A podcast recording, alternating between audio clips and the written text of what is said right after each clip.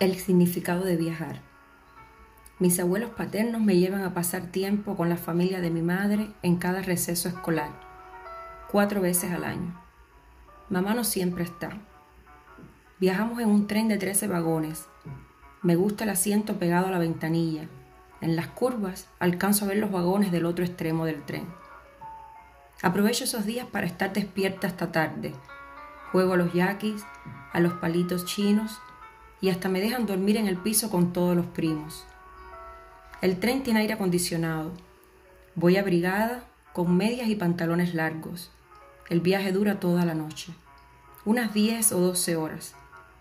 El abuelo Severino lee un periódico y abuela Marcia va sentada a mi lado. Me acomodo una almohada, me tapa con una toalla gigante. Cuando despierto, ya casi llegamos. Abuela Nora, la madre de mi mamá, se acuesta tarde. Prepara distintas comidas a la vez. Algunas noches la acompaño. Miro cómo amasa la harina con el rodillo. La masa se estira y se estira hasta cubrir casi toda la mesa. La abuela me indica. El jarrito de aluminio es el molde. Presiono la parte hueca sobre la masa cientos de veces. Luego ella pone dulce de guayaba en el centro de cada círculo. Los dobla a la mitad y me enseña. Aplasto el borde de cada semicírculo con los dientes de un tenedor. Al día siguiente, abuela Nora fríe las empanadillas. Viajamos en el mismo tren durante cada receso escolar. Me gusta ver la gente en cada estación. Algunos suben apurados, buscando sus asientos, otros llegan y abrazan a quienes los esperan, otros se acercan vendiendo chambelonas y cremitas de leche.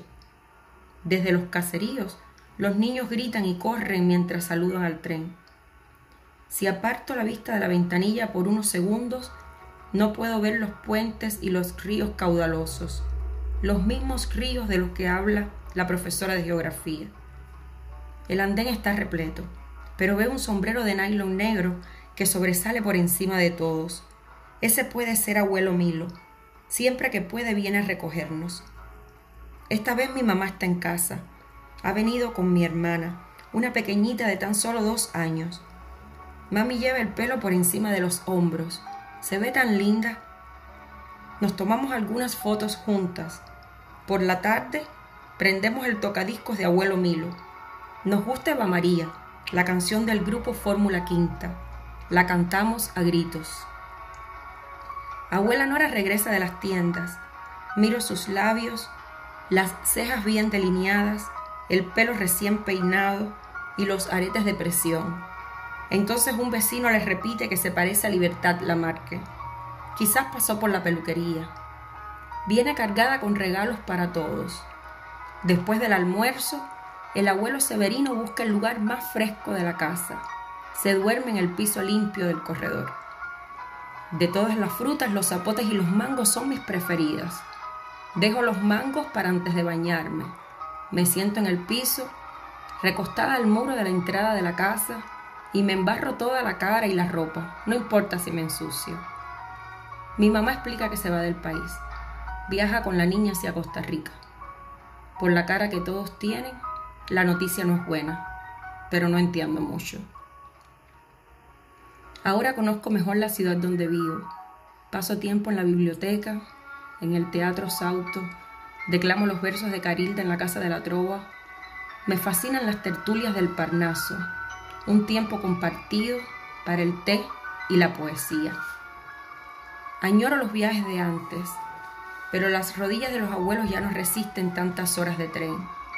Mi papá cuida de ellos. Ahora paso mis vacaciones en los campamentos de pioneros. Mis estudios van en serio y los novios también. Mi esposo soporta el tren por más de 12 horas. Quitamos esa división que separa los dos asientos. Vamos enroscados. Los besos y apapachos nos entretienen, pero no son suficientes para que el viaje parezca corto. Estamos llegando. Estoy a punto de abrazarlos a todos. Mejor dicho, a todos no. El abuelo Milo ya no está.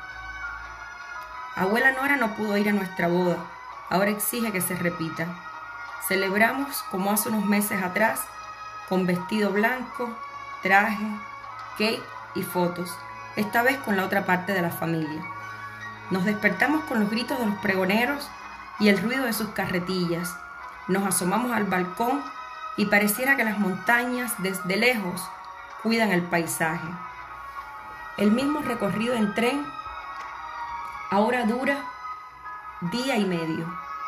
El aire acondicionado se rompe, lo arreglan, pero se vuelve a romper. No podemos perder de vista las maletas, sobre todo en cada parada.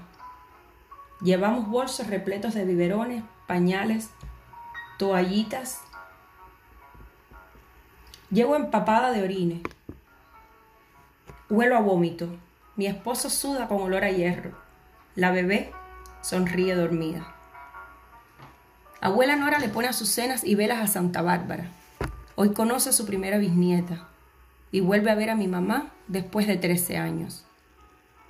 Abuela se luce en la cocina, prepara ensalada fría y ayacas. No se me parecen a ninguna otra que haya probado. La semana se va deprisa. Regresamos aún más cargados de lo que vinimos. Viajamos en el mismo tren de antes. Ahora tiene siete vagones. La niña va a mi lado.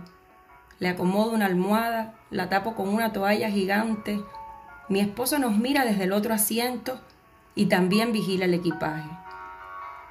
A las dos de la tarde del día siguiente entra un aire caliente por la ventanilla que no me deja respirar. Cada uno se abanica con lo que encuentra, un periódico, un pedazo de cartón. Esta vez nos quedamos. Seguimos esperando que llegue la aprobación para la salida del país. Creemos que no va a suceder nunca. Abuela Nora regresa de hacer mandados, con sus zapatos de tacón mediano y un peinado alto que deja ver su collar y sus aretes rojos de presión. La casa huele a maíz, son ayacas recién hechas. Cada vez saben mejor. Abuela les echa algo que no nos dice.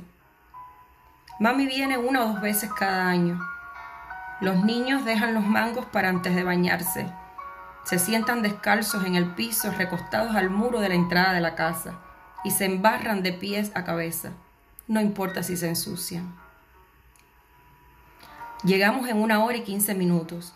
Un vecino que tiene auto nos recoge en el aeropuerto. No hay nada como volver a casa. Me pierdo mirando las montañas desde el balcón. Mi esposo le compra zapotes y mangos a los pregoneros que pasan con sus carretillas Abuela Nora todavía se las arregla para que la casa huela maíz y culantro. Los niños comen sin freno, enloquecen con las frutas, recorren las escalinatas de la ciudad y luego me dicen que una semana es muy poco tiempo. Llegamos en una hora y quince minutos. El vecino que tiene auto nos recoge en el aeropuerto a mi mamá y a mí. Abuela se consume. Llama a su papá y llora para que la acuesten en una cama de hospital que han puesto en la sala. Le cuesta reconocernos. Está pelada bien bajo, sin aretes, sin colores. Todos sus huesos sobresalen y se le cae la dentadura. Todos la cuidan.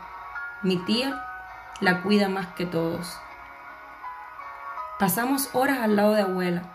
Nos turnamos y mientras vamos repasando una a una todas las fotos que ella tiene en la sala, de los 15 de mi tía, de mi boda, las de mi mamá antes de irse a Costa Rica, de todos los nietos y bisnietos, de ella cuando joven.